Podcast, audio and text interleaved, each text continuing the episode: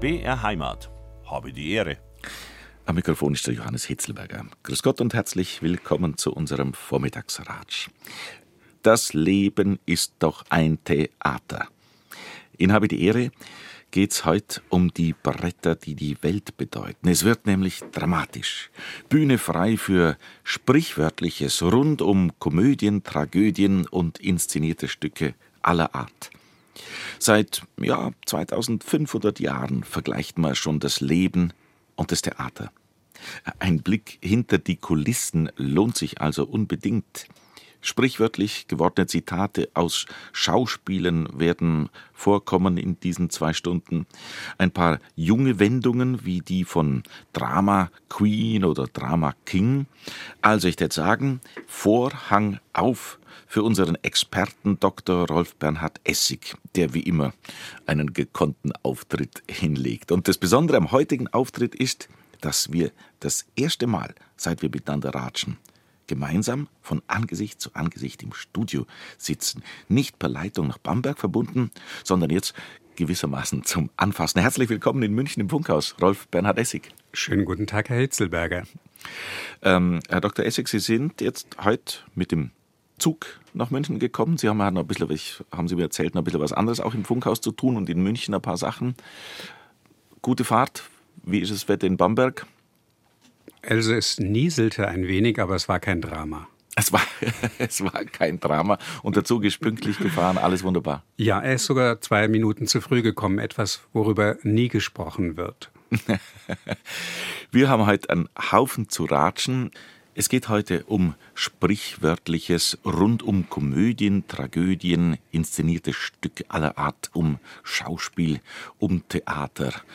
Man könnte sagen, für unsere Sendung wie man es ja oft macht, wenn man jemand was Gutes wünscht. Toi, toi, toi, Herr Essig, aber eigentlich kann ja nichts schiefgehen in unserer Sendung. Zumindest darf sich ein echter Schauspieler niemals bedanken, wenn er toi toi toi hört. Das gehört zu diesen vielen abergläubischen Ritualen auf der Bühne. Ich durfte sie einmal kennenlernen vor vielen, vielen Jahren und das habe ich nie vergessen. Ich bedankte mich natürlich für das toi toi toi. Das ist Aberglauben in Reinkultur. Es geht eigentlich auch da um die Fluchabwehr.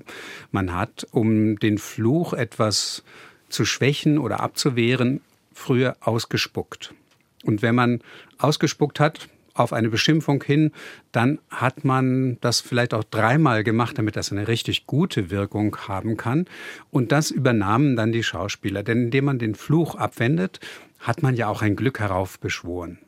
Mhm. Also dreimal ausgespuckt und dann wird das schon über die Bühne gehen. Aber äh, das galt dann in der bürgerlichen Kultur nicht mehr als fein. Wer wollte schon hinter der Bühne dauernd die ganze Spucke aufwischen? Also machte man nur noch ein Geräusch. Und das kennt man von manchen Menschen auch, die nicht toi toi toi sagen, sondern ein Umarmen und über die Schulter t, t, t machen. Das ist dann noch ein stilisiertes Ausspucken. Und das wurde dann lautmalerisch zu toi toi toi. Und also es, es hat keinen weiteren Hintergrund, toi toi toi. Ich wollte nämlich fragen, wo, wo was bedeuten diese drei Buchstaben mhm. T-O-I? Das ist die Nix. Lautmalerei fürs Ausspucken. Mhm. Also aus dem Spucken t, t, t, wird ein toi toi toi. Mhm. Nichts weiter dahinter, sondern tatsächlich diese äh, lautmalerische Sache und dann. Ja, aber immerhin, ich meine, diese ganze abergläubische Truppe, die muss man sich ja auch mal vorstellen, wie die eigentlich ja sehr künstlerisches Tun verbinden mit diesem Aberglauben. Nur nichts falsch machen, keinen persönlichen Schmuck auf der Bühne beispielsweise tragen oder das berühmte nicht pfeifen sollen hinter den Soffiten oder hinter den Kulissen, weil das früher so klang wie ein Gaslicht, dessen Flamme erloschen war. Und das war ja sehr gefährlich. Wenn dann viel Gas ausgeströmt war, dann hätte es eine Verpuffung geben können. Deswegen, wenn Feuerwehrleute, die ja heute auch noch bei der Bühne sich aufhalten, hörten, dass da was pfiff oder auch pfoff, wie man gerne sagte, dann waren die sofort zur Stelle und unterbrachen vielleicht die Aufführung, ließen den eisernen Vorhang herunter. Und deswegen, also solche abergläubischen Dinge, die haben manchmal auch einen realen Hintergrund. Und hier ist es vor allen Dingen Glückwünschen durch Fluchabwehr. Mhm, mh. Also ich habe ja nur äh, kleine The Theatererfahrung, Laienspieltechnisch, aber dieses Toi Toi Toi, äh, das tut uns, tut allen gut, diese, die vor der Aufführung sind und dann legt man los und dann, äh, ja, und dann wird's schon. Weil wir bei der Aufführung sind, das äh, ist ja auch eine, ein Wort, Aufführung, denkt man gar nicht so drüber nach, aber man, man sagt auch, jetzt führ dich doch nicht so auf. Hat es damit zu tun? Ja, durchaus. Das Theater, das Drama, die Tragödie, das steht ja auch für das Große. Es wird immer übertrieben. Das merkt man auch, wenn man mal geschminkt wird für die Bühne. Dann wird alles deutlich gemacht, damit die Mimik sehr viel besser rüberkommt, wird also beispielsweise mit Schminke nachgeholfen, damit das sehr gut zu sehen ist, auch in der 15. oder in der 25. Reihe. Dann müssen die Gesten auch entsprechend groß sein. Der Ton war früher auch ein hoher Theaterton, ein Hoftheaterton vielleicht. All das führte dazu, dass Drama oder eben Tragödie und ähnliches dafür stand, das Übertriebene, das Aufgebauschte. Das Aufführen war allerdings erstmal nur eine Art von Bau. Man hat sich vorzustellen, dass das ja fahrende Schauspieler waren. Das war ein rollendes Theater. Das musste jedes Mal erst seine Bühne aufführen, im Sinne von ein Werk wirklich ein Bühnenwerk, ein Bühnenbau aufführen. Die Bretter sind, die Pfosten aufgeschlagen, heißt es ja auch noch im Faust. Also das musste immer erst gemacht werden, das aufzuführen, bis man spielen konnte. Und dann wurde das, was da gespielt wurde, auch Aufführung genannt. Mhm. Und da dieses Spiel, wie vorher schon genannt, ein besonders deutliches, aufbauschendes, großes war, konnte man dann auch sagen, jetzt führ dich nicht mal hier so auf, in Klammern wie auf der Bühne, wie auf dem Theater. Mhm. Also auch hier wieder Ball flach halten, jetzt mal nicht so dramatisch. Drama Queen, Drama King erwähnten Sie ja schon. Äh, ich finde ganz schön, dass es inzwischen wirklich beides gibt. Leute, die aus Kleinigkeiten große Szenen machen und eine große Affäre machen, etwas inszenieren, das kennen wir alles. Wobei mir kommt jetzt gerade so in den Sinn, die, äh, was vielleicht immer mal gut täte oder uns gut tut, dass man sich vorstellt, ähm, es ist nichts selbstverständlich. Wir sind in unserer heutigen Zeit, wir sind alles gewohnt. Alles steht zu jeder Zeit zur Verfügung. Das betrifft den Konsum, das betrifft alles Mögliche. Licht, Wärme, alles ist da. Das war aber noch vor nicht allzu langer Zeit nicht selbstverständlich. Und wenn man vor vielen Jahren äh, Musik hören wollte oder Theater haben wollte, dann muss man leibhaftige Menschen sehen. Dann kann man nicht, äh, es gibt kein Fernsehen, es gibt kein, kein Radio. Musik erklingt dann, wenn sie händisch jetzt und hier gemacht wird. Und mit dem Schauspiel ist es ähnlich. Und, und darum, glaube ich, hat sich das auch so festgesetzt und war was Besonderes, oder? Unbedingt. Also es war sehr dicht am Nebel, am Nebel sage ich schon. Ich habe nachher eine Sendung über Versprecher und da ist Nebel und Leben natürlich auch sehr, sehr schön. Also in der Tat, es war was Besonderes, egal ob es jetzt eine kleine Wandertruppe war oder ein Schauspiel in einem Hoftheater. Es war ein Ereignis für alle und für die, die auf der Bühne waren, war es besonders wichtig, diesen Eindruck ganz, ganz tief in den Menschen zu versenken, dass die auch nachher wenn es eine Wandertruppe war, entsprechend Geld zahlen konnten oder nochmal wieder kamen, anderen empfahlen, dass da wieder was Interessantes gemacht wird. Also auch hier wieder die Überdeutlichkeit, das Zugespitzte, dass man diese Dramatik auch spürt. Wobei auch ganz, ganz spannend ist, es darf ja nicht zu ähnlich dem Leben sein. Es ist wie Leben, die Bretter, die die Welt bedeuten, versteht man ja oft falsch. Es wird oft gedacht, es geht um Bedeutung. Aber es geht ja nur darum, dass die Bretter für die Welt stehen. Also das, was auf den Brettern passiert, das steht für das, was die Welt ist. Es wird mhm. nachgespielt, imitiert, was die Welt so ist. Und das muss sehr, sehr deutlich werden, sodass wir zu Schrecken und Mitleid und Lachen und Ähnlichem gereizt werden. Aber schon im 18. Jahrhundert schrieb Jeremias Gotthelf so schön, ein Selbstmörder, der auf der Bühne das spielt, der sollte es so weit spielen, dass die Leute erschrocken sind, aber nicht so deutlich, dass sie auf die Bühne stürzen, um ihn daran zu hindern. Sehr spannend, sehr spannender Gedanke. Im Übrigen, gerade weil Sie das sagen, habe ich mir noch nie so bewusst gemacht, die Bretter, die die Welt bedeuten.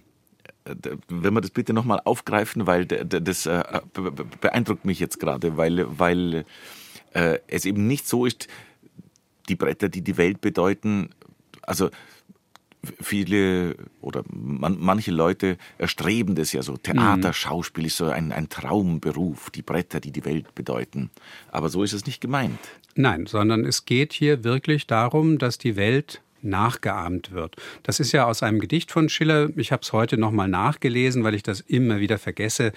Vielleicht darf ich es doch mal kurz zitieren. Bitte. Sehen wir doch das Große aller Zeiten auf den Brettern, die die Welt bedeuten, sinnvoll still an uns vorübergehen. Alles wiederholt sich nur im Leben. Ewig jung ist nur die Fantasie. Was sich nie und nirgends hat begeben, das allein veraltet nie. Was sich nie und nirgends hat begeben, das veraltet nie. Muss man, muss man mitdenken. Vielleicht sollte man sich, sollte man, die Leute können ja, wir können ja ein bisschen googeln. Äh, so einen Spruch kann man sich mal ausdrucken oder irgendwo hinhängen und, und zwei, dreimal nachlesen. Ja, also Schiller ist, finde ich, oft verkannt. Er hat ja ein wirklich einen großen Ton und wir kennen auch seine Balladen zum Teil ja im Alltag. Also da sind so viele geflügelte Worte und das geht dann auch bis zu den Pappenheimern, also die ja aus Wallensteins Tod stammen. Und wenn jetzt heute ein Lehrer sagt oder ein Polier zu seiner Truppe, oh, ich kenne meine Pappenheimer, hat sich das auch völlig gelöst von diesem Ursprung. Ob man das jetzt noch weiß oder nicht, das ist auch nicht so wichtig. Also wir sind ja schon ein bisschen eine Sendung für Gescheithaferl, aber nicht unbedingt für Klugscheißer. Habe die Ehre der Vormittagsratsch auf BR Heimat. Heute geht's dramatisch zur, man kann sagen, Bühne frei für sprichwörtliches rund um Komödien, Tragödien, Schauspiele, inszenierte Stücke aller Art mit unserem Experten Dr. Rolf Bernhard Essig. Herr Essig, äh, ich habe mir vorhin gedacht, weil wir ja schon ein bisschen auf Goethe und Schiller gekommen sind, wie kann man sich das erklären, dass aus einem Theaterstück beispielsweise wie Faust oder vorhin war der Wallenstein da äh, oder auch Schillers Glocke, jetzt nicht als Theaterstück, wie kann man sich das erklären, dass aus diesen literarischen Produkten dem Schaffen von Einzelnen so viel geflügelte Worte in unseren Sprachschatz gehen. Haben, äh, haben wir früher alle Faust gelesen oder alle die Glocke auswendig gekonnt oder, oder wie kommt es, dass sich das so ja, hineinsetzt äh, und, und, und niederschlägt? Das sind unterschiedliche Dinge, die da eine Rolle spielen. Das ist einerseits in der Tat überhaupt die Aufmerksamkeit aufs Theater. Das Theater war das, was die Leute am allermeisten schätzten. Das war die höchste Kunst. Und insofern war das schon mal wichtig, auch für den Schulunterricht beispielsweise. Also natürlich musste nicht jeder das alles gelesen haben und gerade wenn man denkt, wie viele Leute nur Grundschule hatten oder vielleicht dann ja Volksschule, wie das ja auch hieß, sechs Jahre und das war es dann. Aber selbst in der Volksschule hat man Goethe, Schiller, vielleicht sogar ein bisschen Shakespeare behandelt. Man hat einige wichtige Zitate erwähnt, man hat Stücke manchmal auch erwähnt, man hat manchmal vielleicht auch eine kleine Szene gespielt, weil das so eine Art von Leitstern war. Was dort auf der Bühne passierte, war eine nationale Angelegenheit. Spätestens im 19. Jahrhundert wird erst Schiller und etwas später dann Goethe zu dem Klassiker überhaupt, zu einem Orientierungspunkt, der überall eine Rolle spielt. Jetzt hatte man also als Gebildeter sowieso immer wieder den Eindruck, ich sollte mal etwas Goethe, Schiller, Shakespeare fallen lassen, um zu zeigen, dass ich gebildet bin. Damals entstand dann auch der Büchmann. Georg Büchmann verfasste ein Werk, Das geflügelte Wort, und versammelte darin Zitate der Weltliteratur, teils auch der Geschichte, die volksläufig geworden waren, um zu erklären, wo kommen die eigentlich her. Jetzt wurde das aber auch verwendet von, sagen wir mal, Hochstaplern oder Angebern, die gerne sich mit solchen Sprüchen schmückten, um Bildung vorzutäuschen. Auch das war natürlich dann eine tolle Sache. Und später im 20. Jahrhundert kam dann noch Fernsehen beziehungsweise erstmal Rundfunk, dann das Fernsehen mit dazu. Da konnte man das dann auch wahrnehmen. Und irgendwann ist das so abgesunken, dass man es gar nicht mehr merkte. Es sind auch so wunderbar treffende Sätze, in sich so stimmig, so anschaulich, dass das sich sehr, sehr gut verbreiten konnte. Es gibt einen kleinen Witz, ein Waffenschieber, der im Ersten Weltkrieg reich geworden ist, geht zum ersten Mal ins Theater. Ein kulturloser Kerl eigentlich. Und alle machen sich lustig und fragen Ede, was gibt es denn? Und Ede sagt, Faust. Ah, am nächsten Tag fragen sie ihn, Ede, wie war es denn gewesen? Und er sagt, oh, nicht übel, aber alle Zitate. Also selbst ein Waffenschieber hat kapiert, überall kommt das vor. Also was man schwarz auf weiß hat, kann man getrost nach Hause tragen. Blut ist ein ganz besonderer Saft. Oder ja, für ein schönes Fräulein darf ich es wagen, ihr Arm und Geleite anzutragen und so weiter und so fort. Äh, möchte es auch gerne im Blättchen lesen. Es gibt da so viel. Vor allem, was sich unglaublich gut hält, ist des Pudels Kern. Und da denkt auch kaum jemand drüber nach, wieso hat der Pudel eigentlich einen Kern? Der ist doch gar kein Apfel. Ich muss gestehen, es erklärt sich mir aber dann trotzdem immer noch nicht ganz genau, warum denn gerade Goethes Faust? Es gibt, es gibt so viele Theaterstücke, es gibt äh, so viele Schriftsteller, es gibt viele Beispiele von äh, der deutschen Sprache, wie sie schön behandelt wird, wo, wo sie, ja, schöne Dichtung. Warum gerade so? Es sind ja, es lässt sich ja ziemlich reduzieren mhm. und eindampfen, wenn man so will. Also Faust ist das deutsche Drama gewesen, zumindest über die längste Zeit, auch mit gutem Grund. Es ist ein tolles Stück, ob man jetzt die Urformen hat oder die kleinere Form Faust I mit Vorspiel auf dem Theater, mit dem Vorspiel im Prolog im Himmel, mit Faust II, der dann sehr abgefahren wird. Wenn man das mal im Ganzen gesehen hat, meine Frau und ich waren mal mit unserem Professor äh, in Kronach bei einer Aufführung einer Schule. Die haben Faust I und II an einem Tag gemacht als Ui, ein unglaubliches aha. Schauspiel. Und auch das hat sehr, sehr große Wirkung gehabt. Also der Faust als das Paradebeispiel für deutsche Sprachkunst im Drama. Das wurde immer wieder in der Schule behandelt und jeder musste irgendwie das zumindest mal mitbekommen haben. Und diese Verse, gerade in Faust I, Faust II ist viel, viel weniger, was ja, redensartlich, sprichwörtlich geworden ist. Gerade der Faust I hat mit seinen, ja, oft auch diesen Knittelversen so eine volkstümliche Deutlichkeit und Derbheit. Uns ist so kannibalisch wohl als wie 500 Säuen. Das ist doch großartig und äh, so, so klar. Und gerade Mephisto, der hat so einen Witz, das konnte dann beeindrucken. Und wie gesagt, durch Angeberei vielleicht auch, ich lasse mal was fallen und denke, ich habe das alles gelesen. Auch durch Zitieren natürlich wiederum in anderen Zusammenhängen. Man hat also die Zitate in Prosa ganz gerne verwendet. Bei Karl May beispielsweise kommt immer wieder der Hobble Frank vor, der gerne zitiert, wenn auch fast immer falsch, oder auch ein Wirt namens Gustl, der ähm, abenteuerliche Kontaminationen, Ver Verquickungen von sprichwörtlichen Redensarten, aber gerade auch geflügelten Worten von sich gibt, um zu erklären, ich habe auch was gelernt. Aber ich glaube, der Faust ist einfach wirklich toll geschrieben und wurde sehr häufig aufgeführt und war also dann ja der Leitstern, könnte man sagen. Ähnlich wie ein bisschen der Hamlet. Da kann man es auch merken. Oder Wilhelm Tell. Das sind so die drei Stücke, bei denen man denkt, oh, das kommt daher. Ach Mensch, das ist ja eigentlich ein Dramenzitat. Habe ich ja gar nicht gewusst. Das ist faszinierend, wie da so eine Deutlichkeit inmitten höchster Gedankenkunst und Wortkunst zu finden ist. Ein Aufruf, eine Anregung, tatsächlich wieder mal ins Theater zu gehen. Tell, Hamlet, Faust anschauen oder auch lesen. Habe die Ehre der Vormittagsratsch auf BR Heimat. Heute machen wir richtiges Theater, könnte man sagen. Es geht um Sprichwörtliches rund um Komödien, Tragödien, literarisches, inszenierte Stücke aller Art, Schauspiele mit unserem Experten Dr. Rolf Bernhard Essig. Herr Essig, wir haben gerade schon ein bisschen über eben Shakespeare, Schiller, Goethe gesprochen, Hamlet, Wilhelm Tell, Faust. Ja, ein Theater und ein, ein Plädoyer dafür, ins Theater zu gehen. Sowas wird auch schon grundgelegt, teilweise. Mag sich der eine oder andere von unseren Hörerinnen und Hörern erinnern.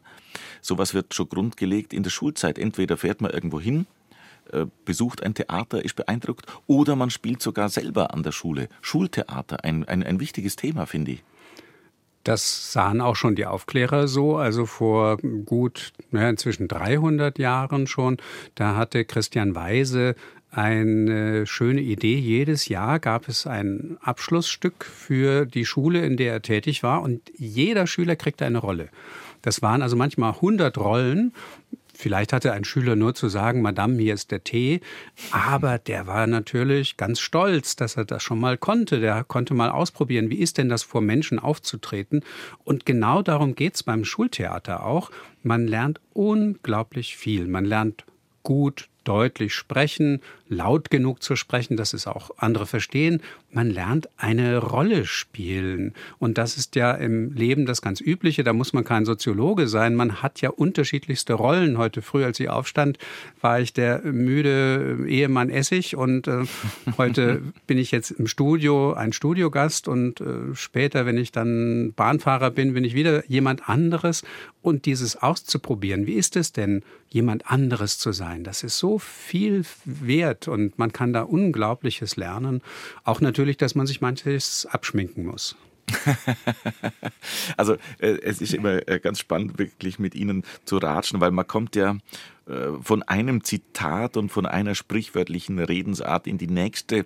Sie, Sie haben mir mal in einem ich weiß nicht, wann es jetzt war, in einem Vorgespräch erzählt, äh, Sie haben selber mal ein, ein, ein Stück geschrieben oder ja was zusammengestellt, was nur aus sprichwörtlichen Redensarten besteht. Ja, also es war mehr eine Spielerei. Wir haben das mit ganz nettem Erfolg hier und da mal aufgeführt. Das sind so zwölf Minuten ungefähr ausgeflügelten Worten zusammengedengelte Szenen. Es ist so ein, ja, ein Spaß, eine Collage könnte man sagen. Ich würde es jetzt nicht als große Kunst bezeichnen, aber einmal wollte ich es doch wenigstens auch machen. Mein Großvater war recht bekannter Dramatiker und äh, ich fand es als Kind ungeheuer, als ich das erste Mal die Glückskuh im Staatstheater Stuttgart gesehen habe, mit einer echten Kuh auf der Bühne und kurz darauf ein zweites Stück von Hermann Essig, der Schweinepriester. Also, dass man so ein schlimmes Wort auch als Titel eines Bühnenstücks verwenden könnte und dass in diesem Stück ein Pfarrer vorkommt, der einfach ein begeisterter Schweinezüchter ist und mit seiner Prachtsau einen Preis bei der Landwirtschaftsausstellung gewinnen will, das ist unglaublich. Also, was ich da schon in ganz frühen Jahren miterlebt habe, das hat mich durchaus geprägt. Und deswegen bin ich immer wieder wütend auch, wir sprachen ja über Schule und Schultheater, wenn Kritiker über ein Stück an einem Theater schreiben, das war höchstens Schultheater. Erstens, wie gesagt, es macht es unnötig runter. Und zweitens, einige der schönsten, beeindruckendsten Aufführungen, beispielsweise diese Faust 1, 2 in Kronach, das waren Schultheateraufführungen, weil da auch so eine gewisse ungeschützte Leidenschaft eine Rolle spielt, die rühren muss. Wenn diese Schüler so plötzlich aus sich herausgehen und man denkt, Mann, was da alles drinsteckt. Und ja auch dieses schöne Wort von der Rolle spielen, das macht man sich ja auch in der Regel nicht klar, dass es hier wirklich um eine Rolle geht, um eine Rolle Papier. Weil früher man nicht das ganze Bühnenstück bekam in irgendeiner Buchform, sondern weil Papier teuer war, bekam man einen Papierstreifen, auf dem stand drauf, was man zu sagen hatte, dazu die Stichworte des Gegenübers, damit man wusste, wann ist mein Einsatz. Und wenn ich eben wie ein Schüler beispielsweise nur zu sagen habe, Madame, hier ist der Tee, dann ist das eine sehr, sehr kleine Papierrolle.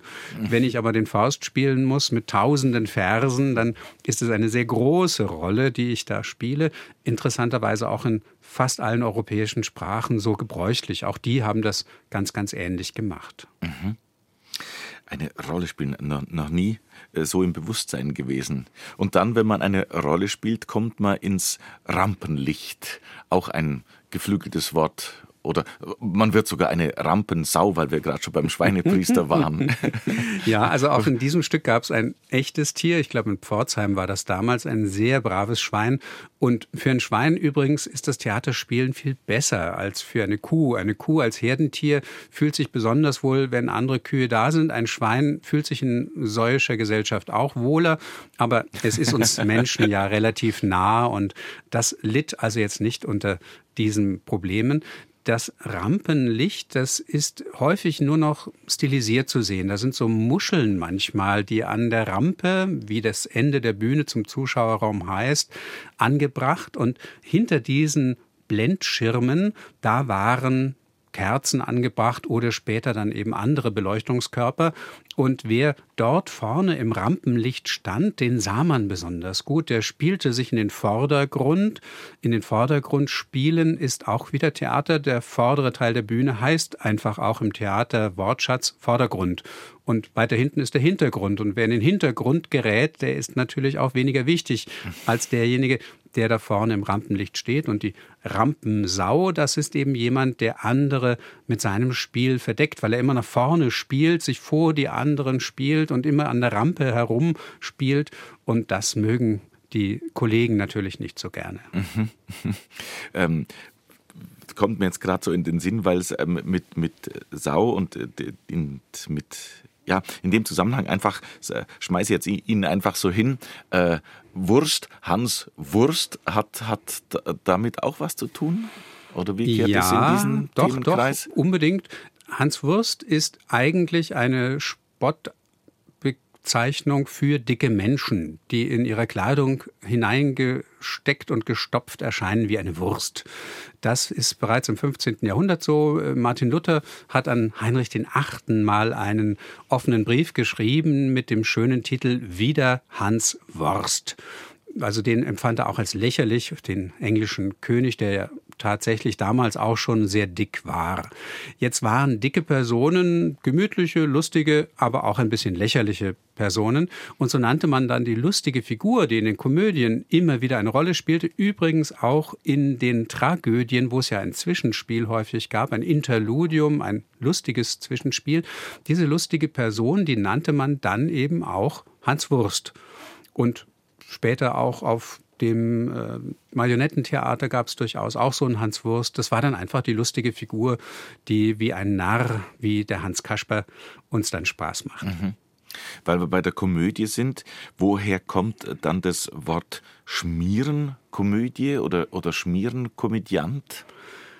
Das ist zusammengesetzt oder kommt daher, dass man zusammengeschmierte Theaterstücke, die also nur hingesudelt waren, etwas sorglos zusammengedengelt, dieses hingeschmierte Zeug, das empfand man dann selber als Schmiere. Es gibt äh, bestimmte Verbindungen auch vielleicht zu dem jiddischen Shimra-Gesang. Das äh, wird wohl auch mit hineinspielen, also ein etwas hingesudelter Gesang, der also auch nichts wert ist, das ist nur eine Schmierenkomödie. Also das ist einfach nichts wert. Die Komödie galt ja insgesamt als etwas weniger wertvoll als die Tragödie, aber wenn wir ehrlich sind, eine gute Komödie zu schreiben, ist so eine Kunst, übrigens dann auch als Film, da merkt man es genauso, ein Lubitsch-Film, der ist von der ersten Sekunde an lustig und witzig und macht unglaublichen Spaß. Und bei anderen, da dauert es, bis die erste Pointe dann endlich mal kommt. Das ist schon sehr, sehr langweilig. Man hat da den Eindruck, dass äh, man mit viel, viel Anstrengung überhaupt mal zu einem Witz kommt. Und das will man natürlich in der Komödie nicht sehen. Die soll ja gerade die Leichtigkeit haben, dieses etwas Tänzerische. Auch das ist ganz spannend, wie lange, lange Zeit Komödie, Tragödie, Tanz, Gesang miteinander verbunden wurden und nicht immer ganz getrennt. Es gab eben das Vorspiel. Wir sprachen beim Faust vom Vorspiel auf dem Theater. Das Zwischenspiel und dann das Nachspiel. Und ich meine, wenn die Hörer vielleicht äh, uns jetzt kritisieren wollten nachher und sagen, das wird ein Nachspiel haben, dann denken sie natürlich nicht und völlig zu Recht an das Theater, aber es kommt daher. Und wenn man vielleicht guten Sex hat, dann könnte es sein, dass ein gutes Vorspiel eine Idee wäre.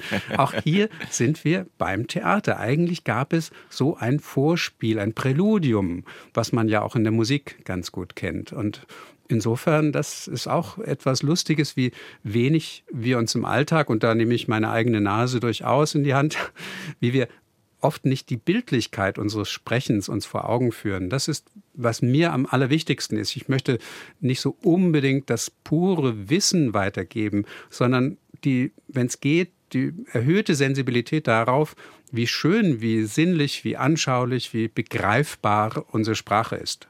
Habe die Ehre, heute mit unserem Experten für sprichwörtliche Redensarten, Dr. Rolf Bernhard Essig.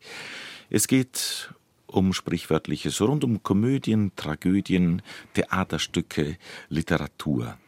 Im Übrigen können Sie bei uns im Internet eine kleine, feine Bilderstrecke anschauen unter brheimat.de. Da schauen wir dann hinter die Kulissen oder im Rampenlicht stehen bei uns auf brheimat.de. Und wenn Sie Fragen haben oder wenn Sie irgendwas interessiert, was Ihnen in den Sinn kommt, woher kommt diese sprichwörtliche Redensart oder dieses geflügelte Wort oder dieser Ausdruck, einfach eine E-Mail schreiben an br-heimat.de. Ja, wir haben mittlerweile 10.53 Uhr, Herr Essig. Es geht ja wie am Schnürchen. Auch das schon wieder ein geflügeltes Wort, eine kleine sprichwörtliche Redensart. Hat die mit dem Theater zu tun? wie am Schnürchen? Es kann gut sein, zumindest mit dem Theater, das wir als Kinder, teils auch als Erwachsene hier in München, in Wien gibt es ja auch Erwachsenenpuppentheater kennen, dieses Marionettentheater. Das wird ja gespielt, indem man die Puppen an Schnüren führt. Die Augsburger Puppenkiste kennen wir natürlich auch. Und äh, dieses äh, kennen wir in der Redensart auch, der hat alle Fäden in der Hand. Wer die Fäden in der Hand hat, der führt die Puppen, der lässt sie das tun, was er möchte. Manchmal sagt man auch von jemandem, das ist nur seine Marionette. Also er ist nur vollkommen abhängig von ihm. Insofern kann also, es klappt wie am Schnürchen durchaus vom Marionettentheater herkommen. Es ist eine andere Idee noch möglich, dass es vom Rosenkranz herkommt. Da kommt ja auch immer eins nach dem anderen, eine so, Perle nach der anderen. Sozusagen. Genau, mhm. da kommt immer die nächste Kugel immer ganz, ganz klar. Auch das nächste Gebet kommt, das klappt immer wie am Schnürchen, wie diese Kugeln am Schnürchen sich äh, folgen. Dann wäre das also auch möglich. Aber ich kann mir gut vorstellen, dass es eher das Marionettentheater ist. Und auch da kennen wir solche Ausdrücke im Englischen, diese bekannte Song Like a Puppet on a String. Das ist genau dieselbe Idee. Der Drahtzieher hat mit gewisser ähm, Wahrscheinlichkeit damit zu tun. Ursprünglich war das ja ein eher brauchbarer Beruf. Es gibt ja bis heute Drahtzieher, den Draht brauchen wir, also aus Metall immer, immer dünnere, lange Drähte zu ziehen. Das war ein schwerer Beruf. Das wurde dann später zu einem Begriff spöttischer Art für Bettler und Hausierer, die den Draht zogen, der die Klingel in Bewegung setzte. Und dann sagte man auch zu denen, du bist ein Drahtzieher und über amerikanische Verhältnisse lustigerweise, wo zwischen dem äh, Wire Puller und dem Wire Draw unterschieden wird, hat man dann diesen Manipulator, der Leute manipuliert, wie der Puppenspieler seine Puppen dann auch aus dem amerikanischen Zusammenhang in, über deutsche Zeitungen und deutsche Auswanderer im 19. Jahrhundert dann im Deutschen als politischen Begriff erst gefunden, der aber eben auch mit dem Marionettentheater zu tun hat. Ich muss gestehen, es war mir nicht bewusst, dass Drahtzieher ein Beruf ist. Ja, also in Oder dem, war. Ja, ist bis heute ein Beruf. Also es gibt äh, große Wirtschaftszweige. Ohne Drähte geht ja fast nichts. Und die mussten durch Locheisen, die immer, immer dünner wurden, mit viel Kraft hindurchgezogen werden. Im, ähm, beispielsweise um 1500 ist das in dem Nürnberger Mendelbuch, heißt das, glaube ich, schön dargestellt, auch wie das gemacht wird. Irgendwann kam man auf eine mechanische Idee, dass man Wasserkraft auch benutzte, um Drahtziehmühlen in Gang zu halten. Also es war wirklich ein sehr ehrbarer Beruf und heute, naja, ist es eben nur noch negativ im Sprichwörtlichen. Mhm. Was wir hier zwei gerade tun, ist ja, könnte man sagen, ähm, eine Schau abziehen im Hörfunk, im Radio, mhm. ohne dass man uns sieht. Äh, eine Schau ab, abziehen, was hat es mit diesem Begriff auf sich?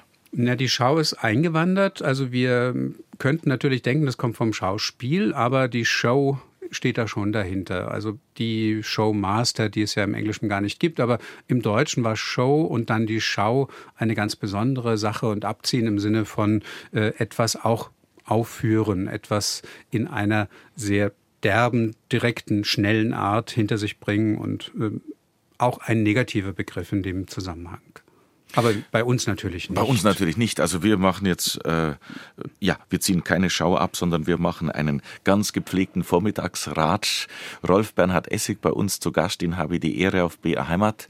Nach den 11 Uhr Nachrichten geht's weiter und wir reden weiter über die Bühne, über Theater und Sprichwörtliches, was da daherkommt.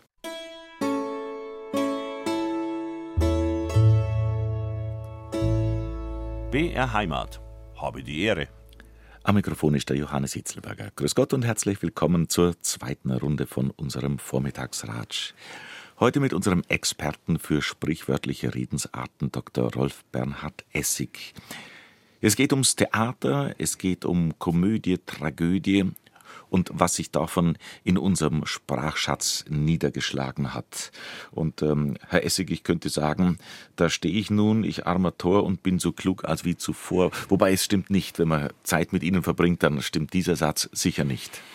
Wie auch immer, auf jeden Fall ist das der Satz, den Schüler manchmal dann neunmal klug, forsch und frech einem Lehrer entgegenschleudern, wenn der sagt, als wie ist Umgangssprache. Und dann kommt eben dieses Zitat aus dem Faust. Ja, großartig, wobei auch da ja so ein typisches Understatement eine Rolle spielt. Der Faust erklärt ja, was er alles gelernt hat meint nur, das Eigentliche ist ihm immer noch verschlossen geblieben. Auch das ist wieder ganz spannend, diese Unterscheidung zwischen Wissen, das man hat und Wissen, das einem hilft und Wissen, das man eigentlich wollte. Auch das ist in diesem Stück sehr, sehr gut auf Figuren verteilt. Die klügste Figur ist in der Tat der Mephisto, würde ich jedenfalls sagen, und ähm, dann vielleicht Gretchen, die ja eine sehr, sehr kluge Frau ist. Die Gretchenfrage übrigens auch wieder sowas, was sprichwörtlich geworden ist. Die meisten Leute fragen ja dann auch, was ist denn eigentlich die Gretchenfrage? Und das ist die, glaubst du an Gott? Und nicht nur, wie hältst du es mit der Religion, das kommt vorher, aber sie fragt ihn ja dann direkt, glaubst du an Gott? Und dann kommt er mit einem sehr, sehr schönen ja, Schwall von Worten, die aber sehr, sehr umschreibend und ausweichend sind. Und ja, sie sagt dann aber trotzdem, du hast kein Christentum. Also das ist ein ganz kluges Frauenzimmer. Mhm. Unser Vormittagsratsch auf BR Heimat habe die Ehre mit Rolf Bernhard Essig. Wir sind auf den Brettern, die die Welt bedeuten. Wir sind auf der Bühne und wir reden darüber, was sich alles in unserer Alltagssprache niedergeschlagen hat, was im weitesten Sinne aus dem Theater kommt. Vorspielen, Zwischenspiel, Nachspiel, alles nur Theaterdonner oder nicht? ja, das ist natürlich ein wichtiger Ausdruck, um zu sagen, hier donnern nicht die Kanonen, sondern das ist nur Theaterdonner. Also lass dich nicht ins Boxhorn jagen. Es ist vorgespieltes Donnern. Das sagt man ja auch gerade, wenn ein Vorgesetzter einen angepfiffen hat oder ähnliches. Nur Theaterdonner wird nicht so heiß gegessen, wie gekocht wird und so weiter. Also das ist eben der Unterschied. Auf dem Theater ist alles größer, erscheint bedeutender und im wahren Leben, das wirkt dann eher wie die Mühen der Ebenen, wie Bertolt Brecht das mal genannt hat. Das Theater als Bau ist uns ja auch relativ vertraut, jedenfalls dieses Guckkastentheater, das wir als Schüler vielleicht schon kennengelernt haben oder wo wir manchmal auch noch sind. Diese Bühnenform, die hat uns ja auch in vielem geprägt, ohne dass wir es wissen. Die Frage, die sich jetzt immer wieder stellt, ob ein neuer eiserner Vorhang vielleicht sogar nötig wäre gegen ein imperialistisches Russland, die geht ja zurück auf diese Churchill aus, äh, diesen Churchill-Ausdruck, dass ein Iron Curtain, ein eiserner Vorhang heruntergelassen wurde, quer durch Europa. Das war ein Feuerschutz. Theater brannten ja immer wieder ab, Opernhäuser brannten ab, La Fenice, glaube ich, dreimal. In Venedig, ja. ja und äh, das ist sehr, sehr gefährlich gewesen wegen dieses offenen Lichts. Erst Kerzen, dann später das Gaslicht. Und um das zu verhindern, dass ganz schnell ein Brand vom Bühnen auf den Zuschauerraum übergriffe, hat man einen eisernen Vorhang herabgelassen als eine Art Feuerschott, würde man bei Schiffen sagen, als eine Grenze für das Feuer. Und diese starre klare Grenze, die wurde dann eben auch politisch so verwendet. Aber wir lassen ja auch manchmal den Vorhang fallen vor einer Sache und wollen nichts mehr davon wissen oder der Vorhang geht auf vor einer Sache. Manchmal sagt man auch, wenn man schnell verschwindet, ab durch die Mitte das war ein schnelle, eine schnelle Möglichkeit, sich einen guten Abgang zu verschaffen. Man war ganz schnell weg, wobei der gute Abgang ja eigentlich sogar einer ist mit Aplomb, wo die Leute sagen, oh, jetzt schau mal, wie er dahin schreitet, obwohl er so vom Schicksal gebeutelt ist in seiner Rolle. Also auch da sind Ausdrücke, die so ganz alltäglich erscheinen und plötzlich diesen Zusammenhang mit dem Theaterraum erahnen lassen in unserem Gespräch und wenn ich, wenn ich das alles so ein bisschen Revue passieren lasse, Revue passieren lassen, sind wir schon beim nächsten Ausdruck wieder. Ähm, wir reden übers Theater. Das Theater war natürlich in der Regel für die städtische Bevölkerung prägend. Auf einem, wenn ich bei mir zu Hause denke, es gab ja kein Theater. Also das, gibt, das ist ja was Besonderes. Das gibt's ja noch. Wie viel Theater gibt's in Deutschland? Sind wir da speziell aufgestellt? Oder wenn, mhm. wenn man das einmal in der, in der Geschichte anschaut, wie viel Theater gibt's? Und jetzt wäre meine weiterer Gedanke, mhm. wie äh, steht die Theaterlandschaft heute da? Beziehungsweise wie ist es im, in der Konkurrenz zum Kino? Also das Licht Spieltheater hat es ja irgendwie abgelöst oder übernommen oder wie täten Sie das einordnen? Es ist so, dass schon vom Bau her man merkte, die ersten bombastischen Großkinos, die in den späten Zehner und dann in den 20er Jahren entstanden, die manchmal 2000 Plätze hatten, die waren Theatern nachempfunden, manchmal sogar Opernhäusern. Und der Vorhang, der ging in meiner Kindheit auch noch auf, manchmal sogar in älteren Theatern heute. Im Theatinerlichtspiel ist, glaube ich, auch noch ein Vorhang, der erstmal aufgeht hier in München. Das ist genau dieser Effekt. Wir öffnen jetzt den Vorhang, jetzt beginnt etwas Neues. Also man orientierte sich daran, es war eine Konkurrenz, die erstmal für das Kino schlecht aussah, weil man es für ja, niedere Kunst hielt. Also wie sagte Tucholsky, für 1,50 kann ich verlangen, dass an meine niedersten Instinkte appelliert wird. Und da ging es ums Kintop, wie man dann auch sagte. In der Tat ist es heute so, dass das Kino viel, viel wichtiger geworden ist und das Theater, empfinde ich zumindest, wird oft dann schlecht, wenn es zu sehr Kino imitiert, wenn dann besondere Effekte und Stunts und ähnliches auf der Bühne vorkommen sollen. Das ist, glaube ich, der falsche Weg, sondern eher, dass man die Eigenheiten des Theaters, die nur das Theater kann, betont. Dazu gehört die Sprache natürlich, dazu gehören auch klar, Kostüme, Kulissen und so weiter, aber eben nicht unbedingt die Special Effects. Da wird äh, Hollywood immer die Nase vorn haben. Deswegen wäre ich jetzt der Meinung, es hat beides seine große Berechtigung. Und was die Anzahl der Theater anbelangt, so muss ich sagen, allein in Bamberg, da zählte ich mal für einen Artikel, waren es 25. Mhm. Denn was wir meist nicht auf dem Schirm haben, das ist das Laientheater, das meines Erachtens auch etwas vorschnell verächtlich gemacht wird. Wie viele Bauerntheater, mhm. Kleinbürgertheater, Laientheater, wie auch immer man sie nennen möchte, gibt es. Und äh, die gibt es in so kleinen Orten, das ist nicht zu singen und zu sagen. Die mhm. treffen sich, machen regelmäßig äh, diese Proben, müssen überlegen, wie können wir mit wenig Mitteln in einem Gastzimmer oder so etwas, in einem Tanzsaal Stimmt. eine Bühnenatmosphäre ja, hervorbringen. Und ich empfinde das als etwas ähnlich Wunderbares wie das Gedichte gemacht werden, ja viel, viel häufiger, als man denkt. Das ist vielleicht zur Verabschiedung eines Kollegen oder zu einem runden Geburtstag. Und plötzlich werden wieder Verse geschmiedet. Und bei diesen Laienspieltheatern ist das für mich auch bewundernswert. Sie müssen ein Stück ja aussuchen und über die lange, lange Zeit die Truppe beieinander halten. und das alles Feierabend. neben dem Beruf, genau. Mhm. Also großartig, was mhm. da passiert. Wie sie alle heißen, ob das jetzt vom Trachtenverein ist oder mhm. von der Kolping-Familie oder, ja. oder irgend, irgend sowas. Mhm. Und das sind einfach manchmal, ja, vielleicht flachere Stücke, kann schon sein, aber das ist nicht gesagt. Die nehmen auch Stücke, die ihnen einfach gefallen, die sie bezahlen können. Das ist ja auch noch manchmal eine Frage. Und äh, da wachsen Talente manchmal heran, da werden vielleicht auch Kinder mitgeschleift und die merken, oh, ich habe Bühnenluft geschnuppert, jetzt möchte ich auch mal in diese Richtung. Also dieser Sitz der Kunst im Alltag, dass die wichtig genommen wird, das empfinde ich als etwas sehr, sehr Bedeutsames und Schönes.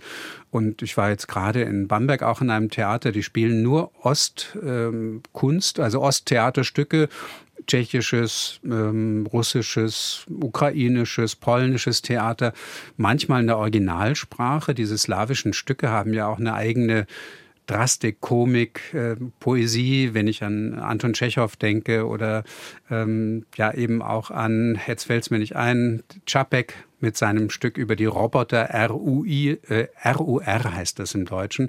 Also wo der Begriff Roboter auch zum ersten Mal vorkommt. Also auch da wieder so eine schöne hm, Kleinigkeit, wie das Theater den Alltag beeinflusst. Mhm. Also kann man sagen, das Theater äh, verschwindet nicht in der Versenkung, wenn, wenn, man das, wenn man den Alltag so anschaut. Und das finde ich jetzt gerade sehr schön, dass Sie da so ein, ein Plädoyer dafür halten, dass eben auch das Laientheater äh, ja befeuert wird und unterstützt wird und äh, dass man sich da engagiert. Ja, da will ich kein Blatt vor den Mund nehmen. Habe die Ehre, der Vormittagsratsch auf BR Heimat mit unserem Experten für sprichwörtliche Redensarten, Rolf Bernhard Essig. Herr Essig, Sie haben gerade gesagt, Sie nehmen kein Blatt vor den Mund. Das äh, ist wörtlich und übertragen bei Ihnen zu nehmen, unbedingt. Die Sache kennen wir. Man will etwas deutlich sagen, Tacheles reden, jetzt mal auf Deutsch gesagt, könnte man auch sagen, rücksichtslos gesprochen. Und in der Tat ist es so, dass Mensch, ich merke gerade, dass in der Tat gerade mein Lieblingswort ist. Das kam mindestens schon fünfmal. Ich habe nicht mitgezählt. Also, es ist so, dass äh, Schauspieler früher angehalten wurden, besonders anzügliche oder ordinäre Ausdrücke, die möglicherweise in einem Theaterstück vorkämen, dämpften, indem sie zuweilen eben wirklich ein Blatt vor den Mund hielten, damit man durch das Blatt hindurch es nicht ganz so direkt äh, hörte. Es wurde relativiert, könnte man sagen. Und wenn sie kein Blatt vor den Mund nahmen, dann war es eben ungeschützt, klar und derb. So wie es vielleicht bei Nestreu heißt, die Phönizier haben das Geld erfunden, leider zu wenig. Wir was mir vorhin auffiel, weil wir beim Rampenlicht waren und wenn wir auf die Bühne gehen und wir haben ja gerade ein Plädoyer auch schon geha äh, gehalten fürs Laientheater und wer auf der Bühne steht, wer im Rampenlicht steht, hat gerne mal Lampenfieber. Ja. Woher kommt das?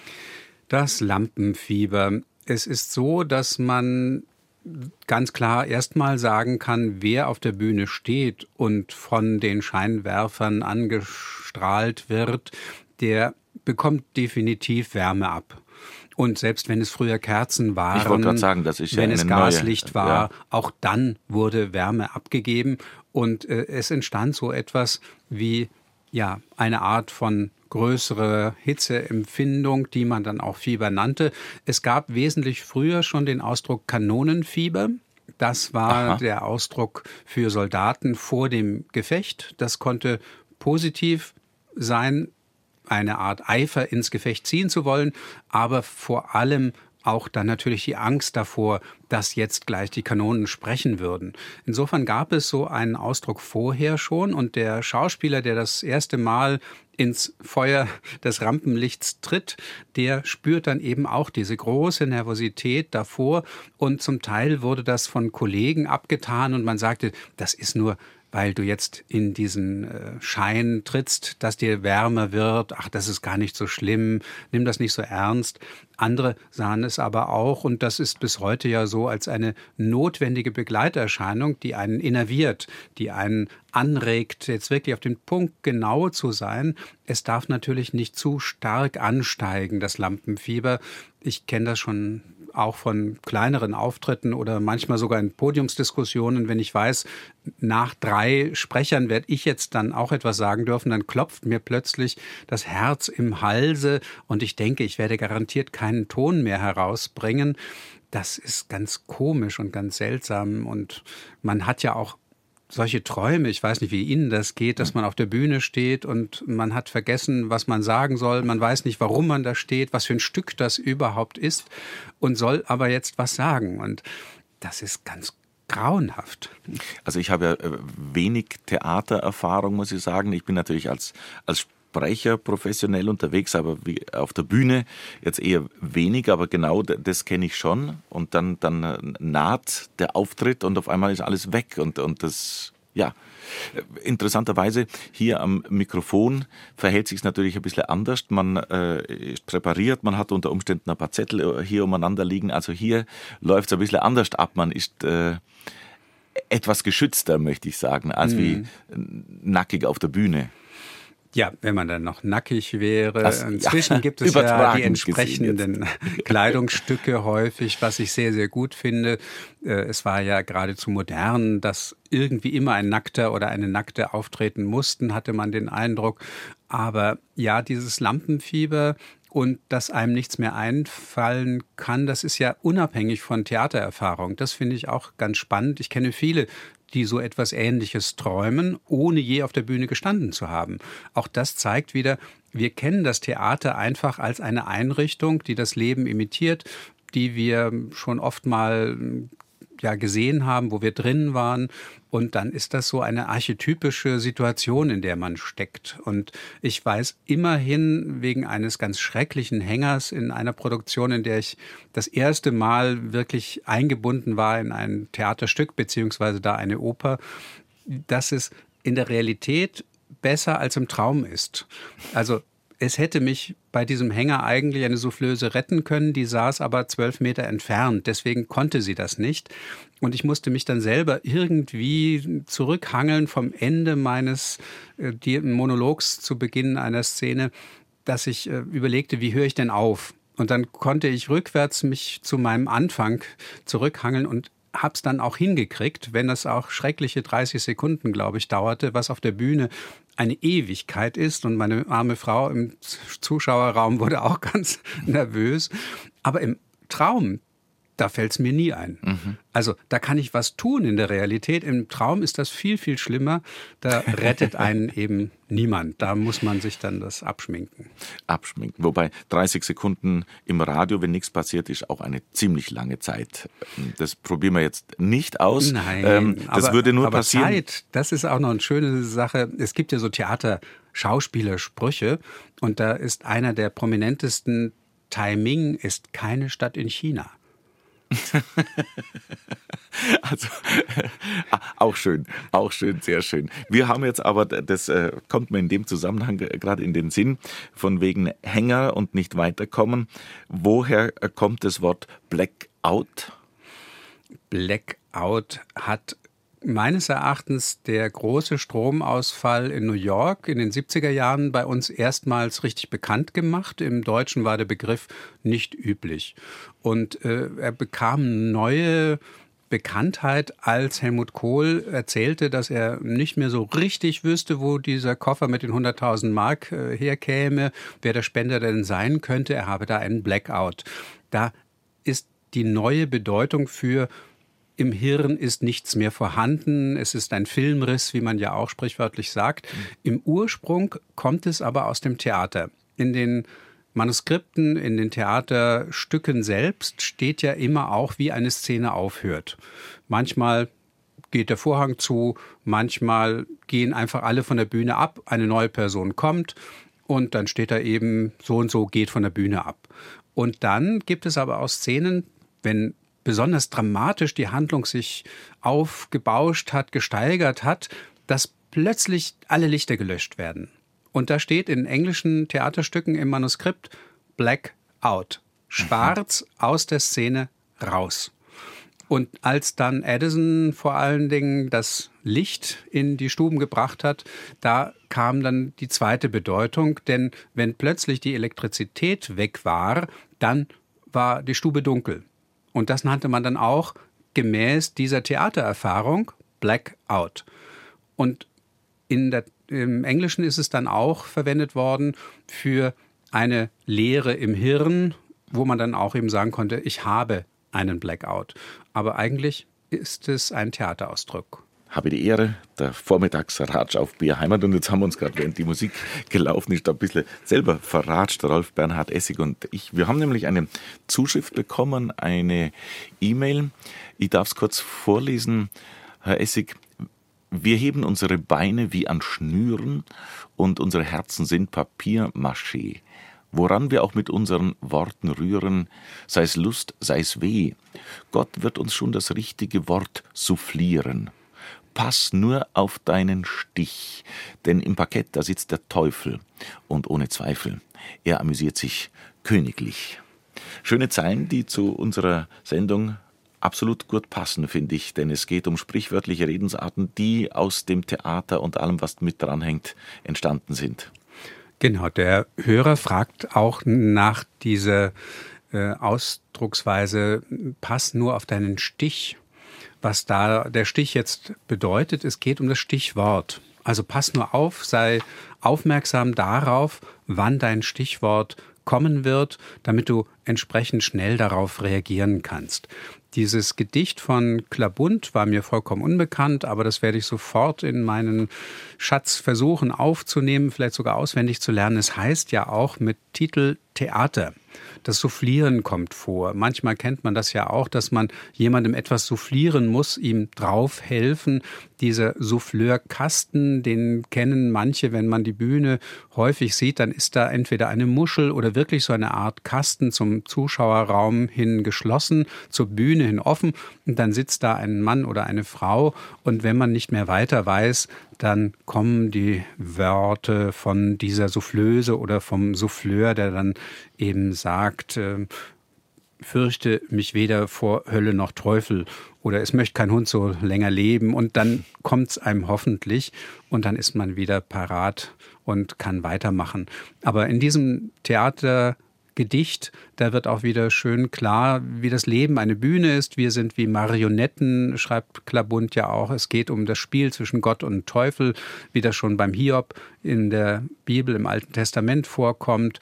Wir sind nur Schauspieler, wie auch schon Shakespeare gesagt hat, und wir sollten schauen, dass wir uns nicht lächerlich machen auf der Bühne. Shakespeare ein Stichwort, äh, weil wir haben vorhin schon über Goethe gesprochen, über Schiller, was in unserer deutschen Sprache, in unseren Sprachschatz übergegangen ist, aus deren Wirken und Schaffen, aus deren Dichtung. Wie kommt es, dass aus dem Shakespeare auch so viel äh, bei uns sich niedergeschlagen hat? Also das sind ja zunächst mal Übersetzungen. Wir haben es ja nicht im Original, logischerweise. Was, was macht die Faszination an Shakespeare aus, dass der so eine Wirkung entfalten konnte? Nichts so Natur wie Shakespeares Menschen, hat Goethe mal gesagt. Man war fasziniert von dieser ganz, ganz anderen Art von Theater in Deutschland schon im 17. Jahrhundert, aber im 18. Jahrhundert, da gab es etwas, was man Shakespeare-Manie nennen konnte. Also jeder, der irgendwie mit Bildung, vor allem mit Theater etwas anfangen wollte, der kam um Shakespeare nicht mehr herum. Man hatte den Eindruck, es gibt niemand Besseren, niemand, der so sprachgewaltig, aber auch so psychologisch klug Figuren zeichnen konnte. Diese Wirkung, die zeigt sich in vielen, vielen Zitaten, auch natürlich in Shakespeare-Übersetzungen. Die erste von Wieland war schon sehr erfolgreich, die von Schlegel, Tieck und äh, Savigny und anderen, die war auch sehr, sehr erfolgreich. Ähm, Erich Fried hat später eine gemacht, Günther beim Ars Vivendi Verlag. Immer wieder hat man mit Shakespeare versucht, sich auseinanderzusetzen und es ist ja auch wirklich grandios, wenn man mal sieht, was in so einem Stück alles passiert und gerade auch diese Sprachfülle, die dann kommt, eine Bilderfülle, die ist ganz ungeheuer. Nicht umsonst ist es so, dass so ein Film wie Romeo und Julia mit Leonardo DiCaprio so erfolgreich war, weil er zwar in die Jetztzeit übertragen wurde, aber sie sprachen dieses Shakespeare-Englisch und diese Fülle von Bildern. Wer heute mal einen Poetry Slam hört, der merkt auch, die versuchen was in der Richtung und haben auch mal vielleicht drei, vier Bilder, die zusammenpassen. Bei Shakespeare sind es manchmal zehn. Und dazu ein Klang, eine Klangfülle, die ganz unerhört ist. Es sind Figuren, die ja uns alle auch ansprechen. Romeo und Julia, das äh, kennt irgendwie jeder. Das Gefühl zumindest, man weiß von diesem jungen, tragischen Liebespaar, der Hamlet gedankenschwer und tatenarm, wie es so schön heißt, von des Gedankens Blässe angekränkelt, wie es ja auch dort heißt, der sein Sein oder Nichtsein vor sich hin schreit oder seufzt oder spricht. Das ist ja auch wieder toll, was Schauspieler, auch Schauspielerinnen aus so einer Hamlet-Rolle dann machen. Ungeheuer, also was in so einem Shakespeare-Stück alles drinsteckt an ja, Lustigkeit, an Weltfülle, das haut einen um. Und das Beste, man kann das mit großem Aufwand darbieten, wie äh, Roland Emmerich mit seinem Shakespeare in Love, wo er die ganze Sphäre dieses Shakespeare-Theaters vorführt. Oder man kann auch völlig ohne Requisiten auskommen und sagen, das ist ein Wald. Und dann fängt man an zu spielen. Und das ist das eigentliche Wunder auch im Theater, was man alles glaubhaft machen kann, wenn man ein guter Schauspieler ist, eine gute Sprache führen kann das ist nicht zu singen und zu sagen. mag es bei Shakespeare jetzt, wenn wir äh, den noch ein bisschen anschauen, mag es auch daran liegen, dass die, die Menschen, die ihn übersetzt haben, dass, das, dass die natürlich auch mit der deutschen Sprache gut umgehen können. Also ich meine, ich kann jetzt so gut Englisch nicht, dass mir das Shakespeare Englisch vertraut wäre und ich damit groß was anfangen könnte. Aber in, ein, in einer schönen, äh, gut gemachten deutschen Übersetzung bin ich mit dabei. Unbedingt. Also es waren Sprachkünstler, Christoph Martin Wieland, unbedingt einer, der sehr unterschätzt ist. Jan-Philipp Bremsma tut ja viel dafür, dass man sich wieder dieses politischen Kopfes und literarischen Kopfes erinnert, dass der lebendiger wird, eine ganz andere Tradition der Aufklärung kommt da hinein.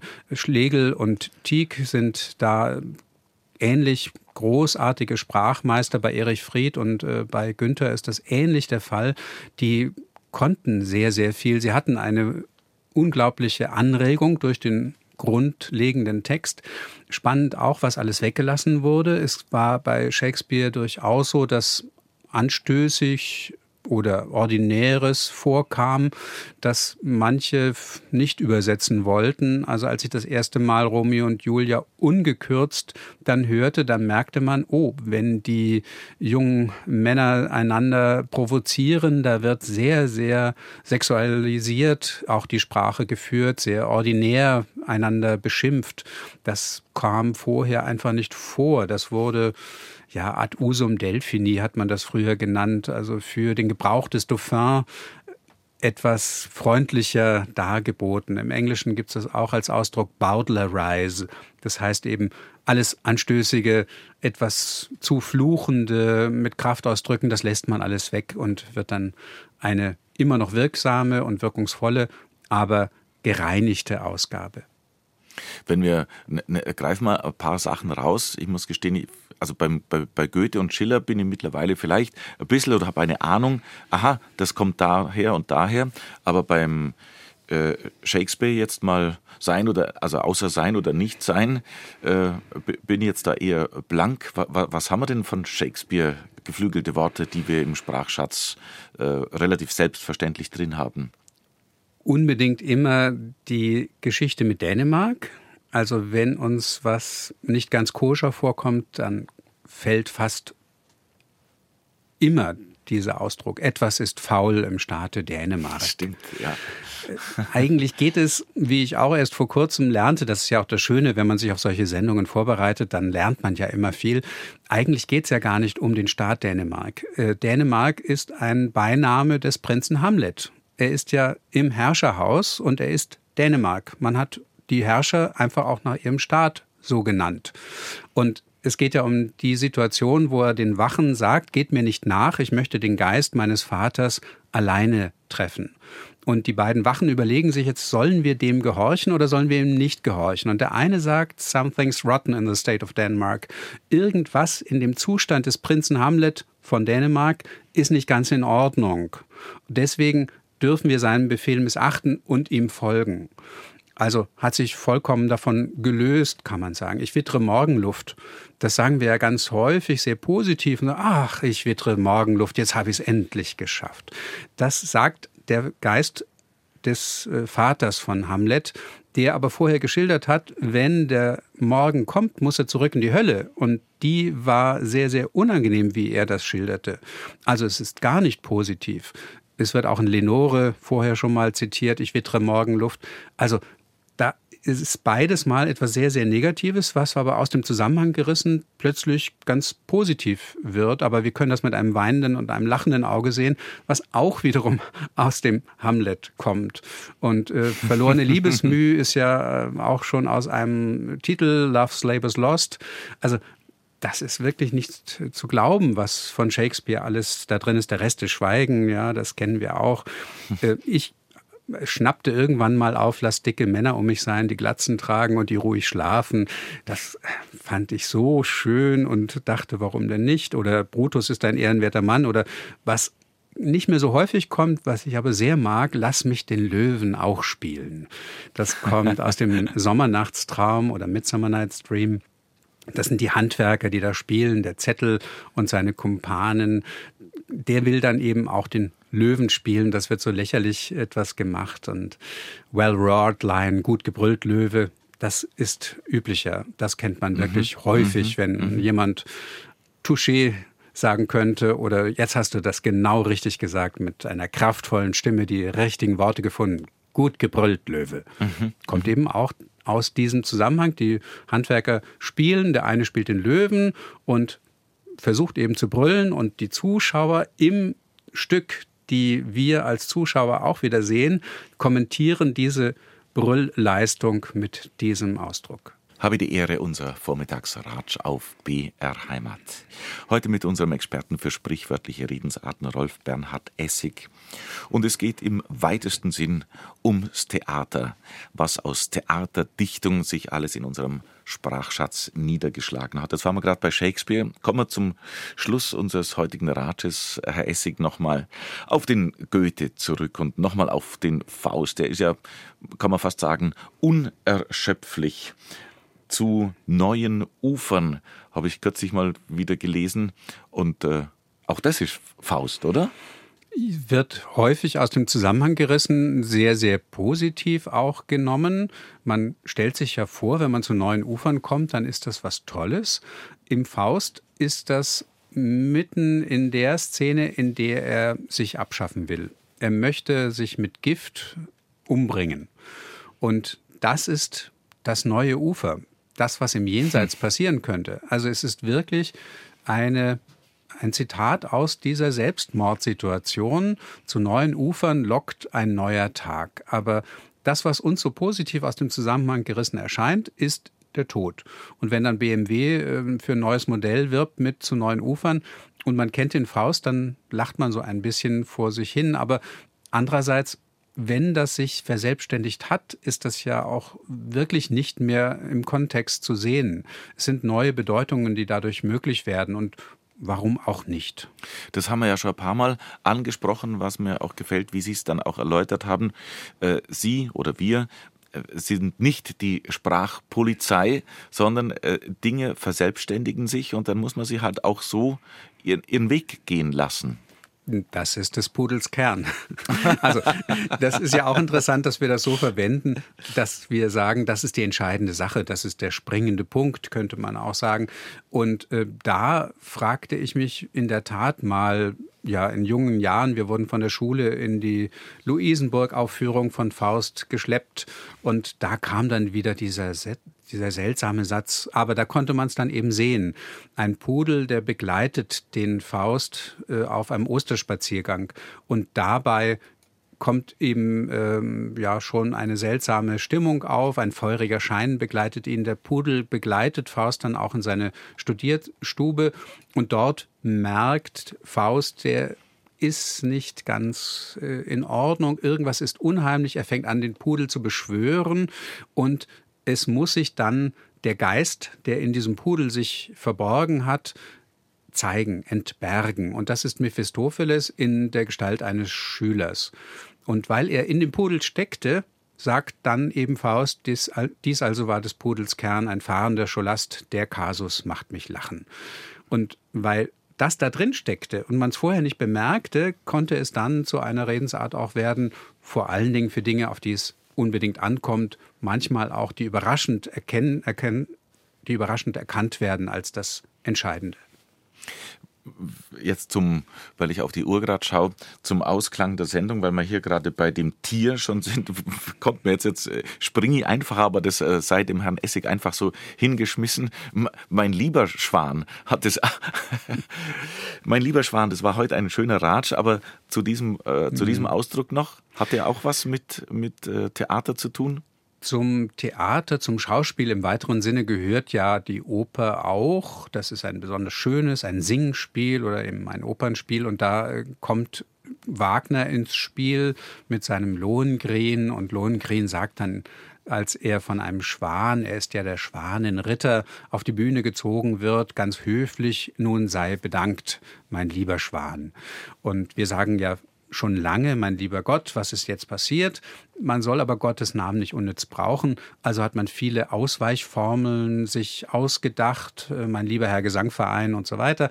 Und dann passte dieses Wagner-Zitat, mein lieber Schwan, ganz besonders schön. Und die Oper ist ja auch sehr sprichwörtlich Quatsch, keine Opern, das wollen wir jetzt garantiert nicht mehr machen. Oder die Oper ist nicht vorüber, bis die dicke Frau gesungen hat oder die Fat Lady.